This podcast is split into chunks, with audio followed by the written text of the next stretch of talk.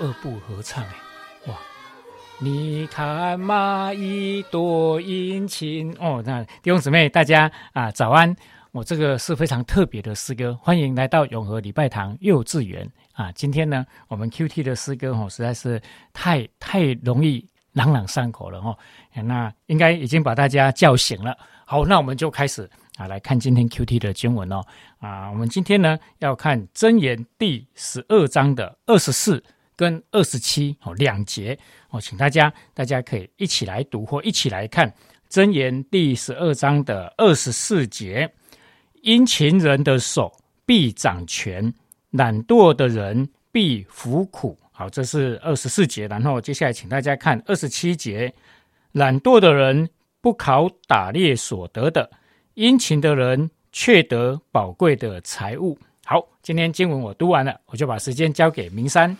谢谢耿信哥，亲爱的弟兄姐妹早安，各位好朋友大家好。呃，懒惰跟殷跟勤劳或是殷勤呢，这个其实也真的常常是箴言里面会常常谈到的主题。好，如果大家还记得在第六章的里面呢，箴言的作者呢就要懒惰人去观察蚂蚁的动作，哈，就是我们刚才唱的这首诗歌，他就说，哎，我们需要向蚂蚁来学习，提早预备，然后来应对那个缺乏的日子来到以前这样的一个智慧。那如果我们一直读到箴言的后面第二十六章呢，我们会发现对于懒惰呢，他有更生动的描述。他讲到懒惰人呢，为自己的没有行动力找借口，就说这个路上外面有狮子，哈，外面很危险，没没事千万别出门。好，所以呢，懒惰的人就会在床上这样翻来翻去呢。箴言就形容说，就好像那一扇门呢，在那个枢纽上这样转来转去，这样。好，那最夸张的是呢，懒惰的人呢，把手放在盘子里，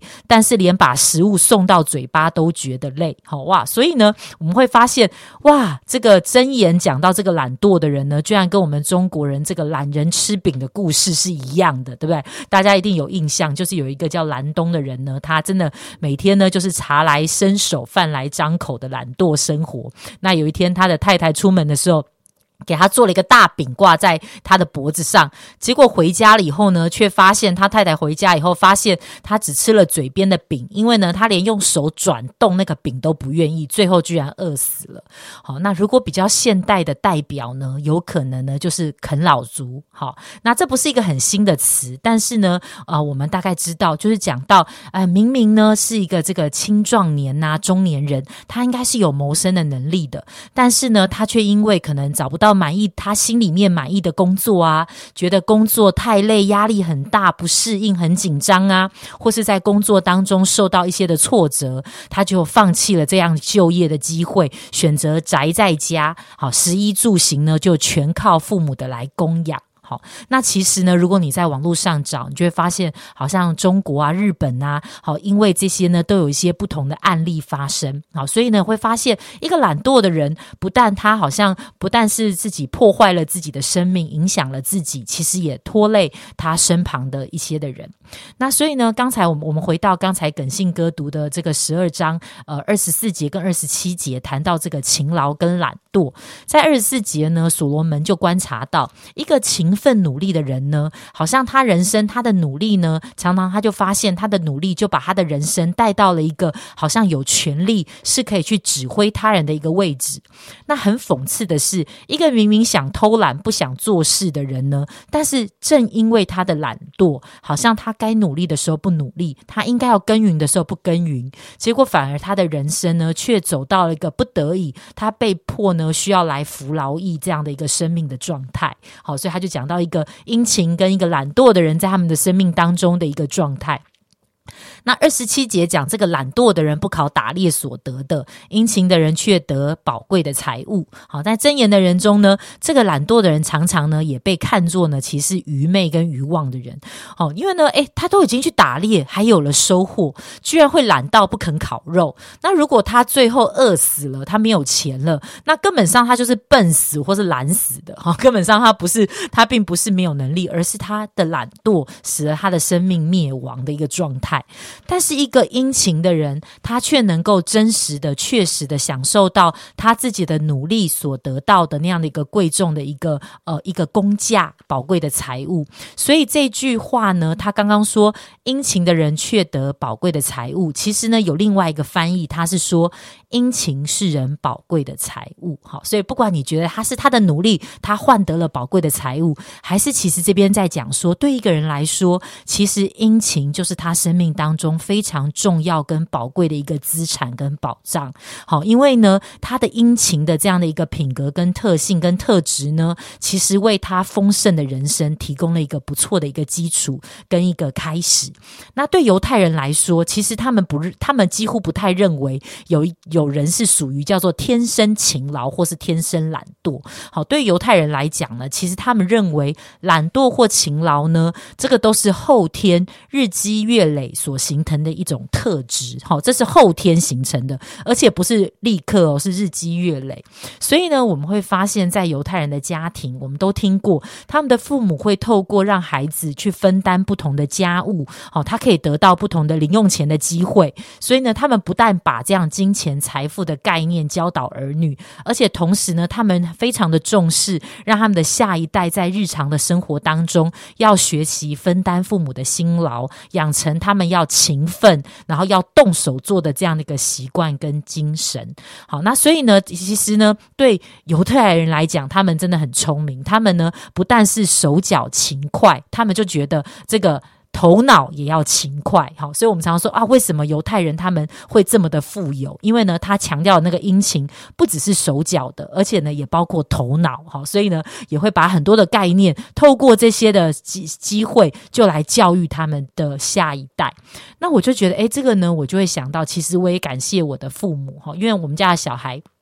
在我们小的时候呢，好，我的父母也会要求我们要做家事，好，那那书一定是要好好念的。但是呢，在家里每个人都要分摊，好，如果你不是晒衣服呢，那你就是负责要收衣服啊，要折衣服；如果你不是负责洗碗，那你就是负责擦桌子、扫地，或是把鞋子排好，把客厅呢整理好。那我觉得这个对于当我长大以后，不论是呃我自己住宿啊，或是在团体的生活，甚至跟呃室友住啊，其实呃我从来就不会。因为说好像因为这样子生活上我不能够呃把这些我应该做的本分做好，然后反而造成了我跟人的一个冲突的来源。诶，我就觉得诶，其实有一些我应该做的，我能够自己动手做的，其实这也都是在我们的生活家庭当中所培养起来的。那所以呢，我们就想，诶，其实一个懒惰的人，不止在他的生活上呢很难会有进展跟成长，其实这就代表他其实在灵性上面，一个懒惰的人，常常他也是昏昧。跟懒惰的，好，他不可能说他的生性懒惰，但是他非常的勤于来追求认识神，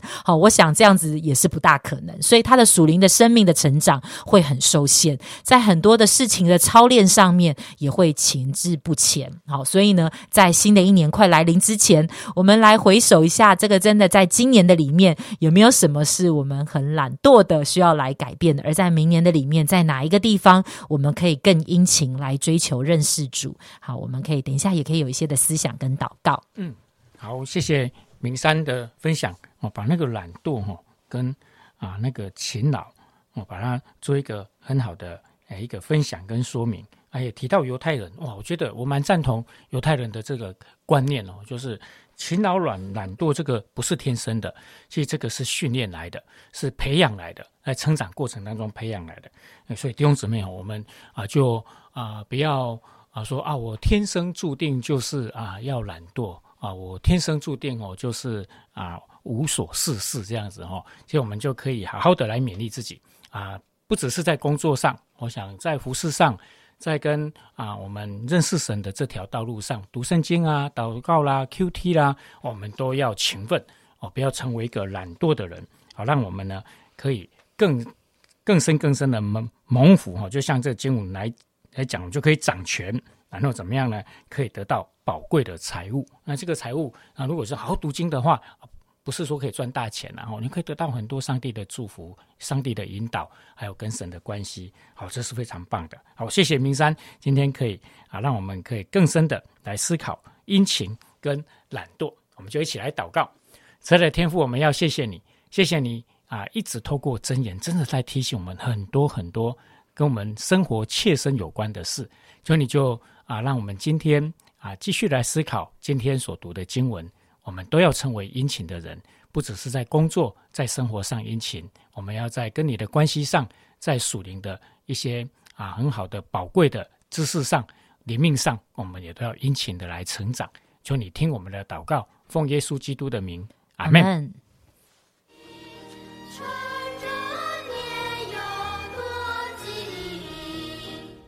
很简单吧？让我们再一起唱一遍。